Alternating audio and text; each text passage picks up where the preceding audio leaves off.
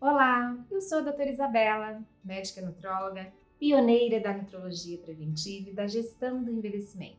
Estou aqui hoje para falar uma coisa bem interessante.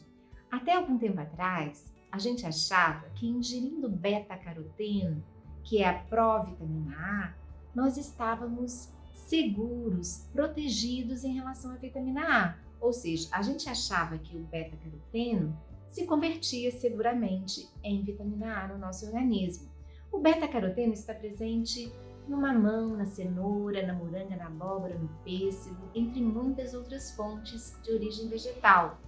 E ele se converte então na vitamina A, que é mais em fontes animais, como manteiga.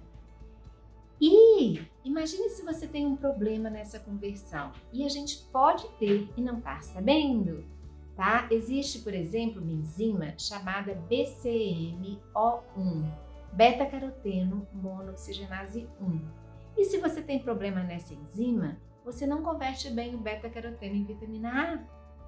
E aí, olha o que, que pode acontecer. Vários problemas relacionados à deficiência de vitamina A, que é uma vitamina importante para a visão, para a pele, não é mesmo? Tem uma série de funções para o sistema imunológico, então, gente, essa é a era genômica, tá? Entendam que é importante a gente recorrer aos testes genéticos e identificar os nossos probleminhas precocemente antes que doenças se manifestem.